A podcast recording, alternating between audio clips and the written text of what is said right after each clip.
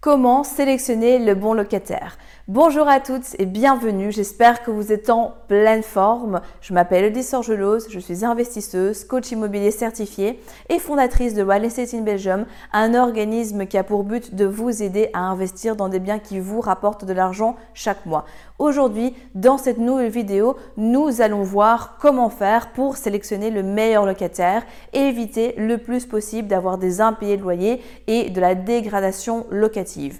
D'ailleurs, cette vidéo, elle est réalisée suite à la demande de Quentin. Donc vous aussi, n'hésitez pas à me soumettre en commentaire par email les vidéos que vous souhaiteriez que j'aborde. Et en plus de ça, ben, j'aimerais vous remercier puisque vous êtes de plus en plus nombreux dans la communauté. Il y a vraiment un réel engouement qui se crée. C'est juste génial. Donc profitez-en. Je me ferai un plaisir de vous répondre en vidéo sur les thématiques de votre choix. Donc avant d'aller plus loin, je vous invite à vous abonner et à télécharger le cadeau que je vous offre juste ici en dessous de la vidéo et qui va grandement vous aider lors de votre demande de financement. On se retrouve juste après le jingle pour les explications.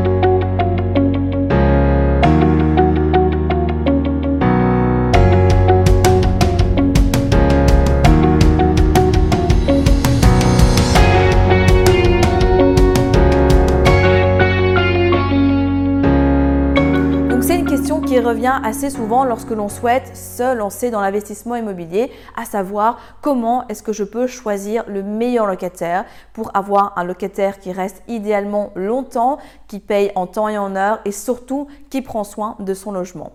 Alors, à ça, donc j'aimerais déjà introduire une première notion, c'est que vous le savez, l'investissement immobilier, il y a plein d'avantages, mais il y a quand même quelques inconvénients et donc le risque zéro n'existait pas. C'est-à-dire que vous pouvez très bien, bah, à un moment donné de votre parcours, tomber sur un locataire qui au début, eh bien ça se passe très bien, il est très correct, etc.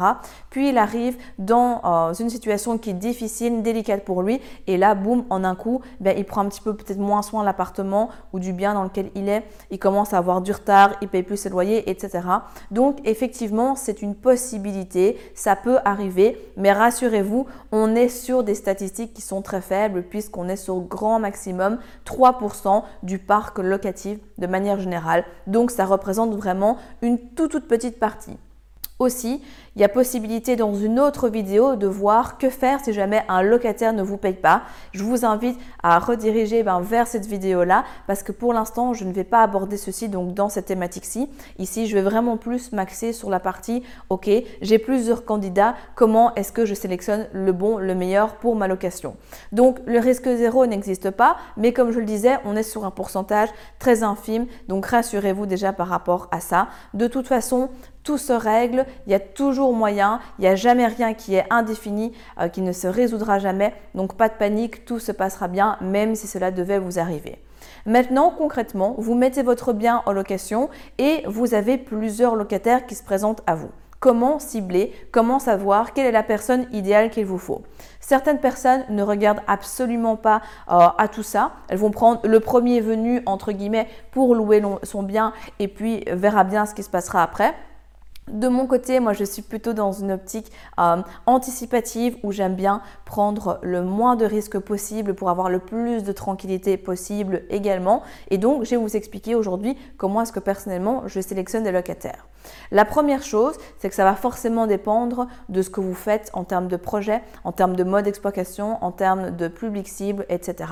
Donc forcément, vous n'allez pas cibler de la même manière un colocataire qu'une famille qui va venir vivre dans votre bien, etc. Donc ça, c'est une première notion. De manière générale, tout ce qu'on va voir après s'applique aux deux, mais forcément, ben, dans votre manière de communiquer, de rédiger votre annonce, de vous adresser à la personne, etc., ben, votre communication va changer en fonction de la cible. Maintenant, vous avez donc plusieurs canaux.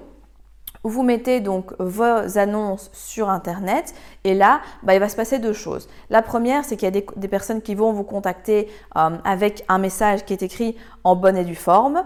D'autre part, il y en a qui vont vous contacter sur le numéro de téléphone que vous avez éventuellement laissé ou encore certaines personnes vont simplement envoyer un message automatique demandant à avoir plus d'informations sur le bien et à être recontactées. Il y a des personnes qui vont être dans des processus de sélection vraiment très c'est-à-dire envoyer un email avec telle phrase, tel critère, etc. Et puis, euh, je vous recontacte, on convient d'un appel, etc. Puis on va sur place aussi. Vous pouvez pouvez le faire. C'est un processus où forcément il y aura moins de personnes qui vont rentrer, mais les personnes qui vont euh, aller jusqu'au bout forcément seront plus qualifiées aussi puisqu'elles en veulent et elles auront passé différentes étapes. Si par contre vous n'avez pas le souhait ou vous n'avez pas le temps tout simplement de commencer à faire un processus qui est trop rigoureux, bah, je vous conseille de regarder la manière dont la personne va vous contacter. ça c'est le premier point d'entrée. Peu importe que ce soit par téléphone, par email ou via un message automatique, bah, ça va être important.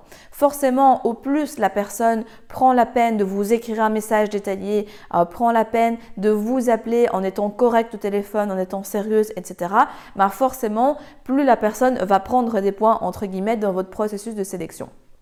Typiquement, pour revenir à moi, je n'exclus pas par exemple les personnes qui m'envoient des messages euh, de manière automatique.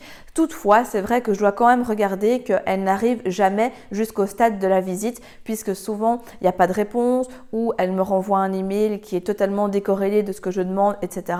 Et donc ça n'aboutit pas. Donc c'est vrai que dans la manière de sélectionner, ben forcément je vais regarder comment est-ce que la personne me parle. Si quand moi j'ai un contact avec elle, que ce soit par mail, par téléphone, elle est claire dans ces informations, elle m'a l'air sérieuse, etc.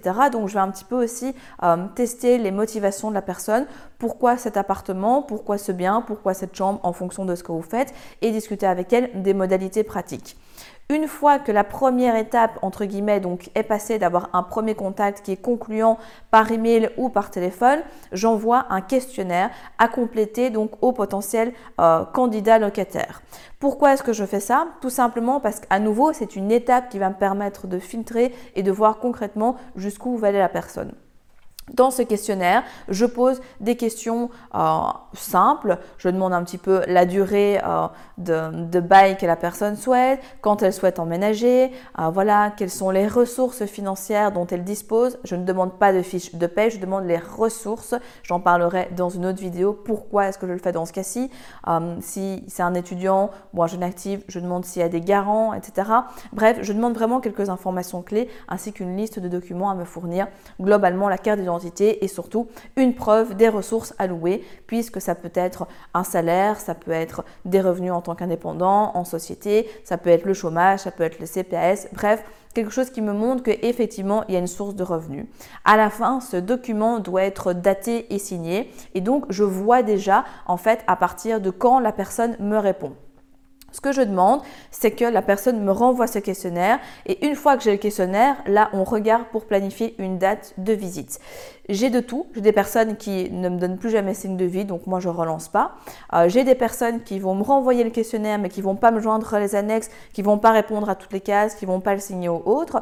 Et par contre, j'ai des personnes qui soit vont répondre à l'entièreté, vont passer le test entre guillemets, vont mettre beaucoup de temps à me répondre, ou d'autres qui vont être très très vite. Donc moi je m'arrête et je prends bah, déjà celles qui me répondent très vite puisque forcément ça prouve qu'il y a un réel intérêt que la personne est motivée mais je n'exclus quand même pas la personne qui me met du temps à me répondre puisque voilà il faut aussi pouvoir euh, être un petit peu flexible dans sa recherche à ce moment-là.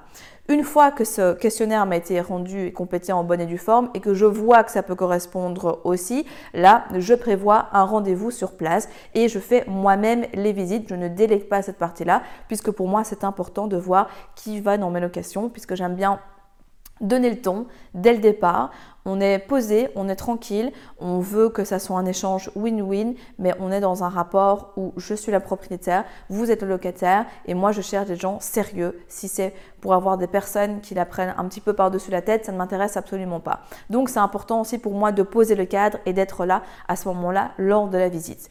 Une fois que la visite se fait, eh bien on fait le tour, etc.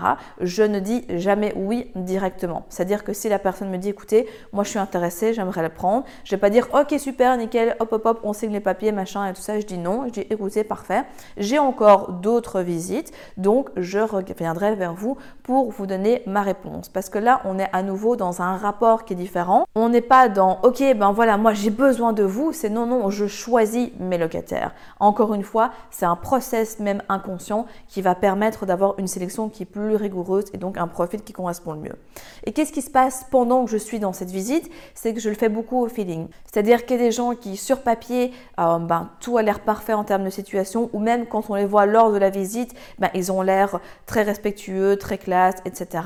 Mais il y a quelque chose en soi qui peut ben, donner une alerte et donc je fais extrêmement attention à cette partie feeling. J'ai appris avec le temps euh, dans l'immobilier à me fier énormément à mon ressenti et donc même s'il y a une raison que je ne sais pas expliquer à l'instant T quand je suis avec cette personne, que je ne le sens pas, bien tout simplement je ne donne pas suite, quitte euh, à ce moment-là à perdre du temps à avoir un mois de vacances locatives pour trouver un locataire que je sens qui correspond à tous mes critères, plutôt que de donner au premier venu et avoir des problèmes après. Et donc, voilà, après je me pose, je fais la sélection, même si dans ma tête je sais directement si la location peut se faire avec cette personne ou pas, je lui reviens le soir ou le lendemain matin et puis on met le processus en route pour la suite de l'aventure. Et donc, pourquoi est-ce que je le fais comme ça? Parce que ça me permet, ben, vous l'aurez compris, de filtrer au travers de différentes étapes, de voir les motivations des personnes, le sérieux des personnes également, et puis de revalider avec une phase qui est un petit peu la cerise sur le gâteau, entre guillemets où là, je fais appel à mon feeling, quelque chose de totalement intuitif pour savoir ben, si effectivement ça peut matcher ou pas. Ça, c'est ma manière à moi de sélectionner le bon locataire. Jusqu'ici, je touche du bois. On va toucher un peu de bois d'ailleurs. Hop, directement. Ça m'a porté chance et donc je continue à le faire pareil. Donc si vous aussi, ben, vous vous demandez comment sélectionner un bon locataire, utilisez ce process. Sincèrement, il fonctionne. Après, comme je le disais, le risque zéro n'existe pas, mais ça va vous permettre quand même de vachement limiter aussi euh, votre choix et de réduire les risques. Et surtout, dites-vous aussi, c'est hyper important, j'en parle assez souvent, c'est que si vous faites de la qualité, vous allez attirer un public de qualité. Si vous faites une belle rénovation, vous mettez de l'amour dans ce que vous faites, que vous faites une belle annonce avec des belles photos, une belle description, etc., vous n'allez pas attirer euh, tout et n'importe quoi. Par contre, si votre appartement est complètement déglingué, qu'on est un petit peu à la limite du marchand de sommeil, etc., vous faites une annonce avec plein de fautes, avec deux, trois mots, des photos floues, mal prises, mal cadrées, etc., bah, là forcément, il ne faut pas s'étonner, vous allez attirer un type particulier de locataire. Donc, mettre du soin, mettre de l'amour dans ce que vous faites et avoir un processus rigoureux de sélection vous permettra à votre tour, vous aussi, de pouvoir sélectionner des bons locataires. Si vous êtes arrivé jusqu'au bout de la vidéo, c'est qu'il est fort à parier que l'investissement immobilier en Belgique vous intéresse. C'est pourquoi je vous invite à vous abonner à la chaîne YouTube afin de ne manquer sous aucun prétexte les prochaines vidéos exceptionnelles qui vont être publiées.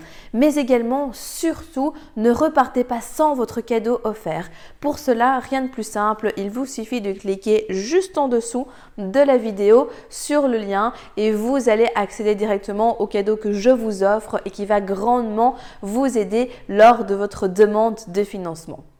En attendant, je vous dis à très vite, prenez soin de vous et on se retrouve très prochainement pour de nouvelles aventures.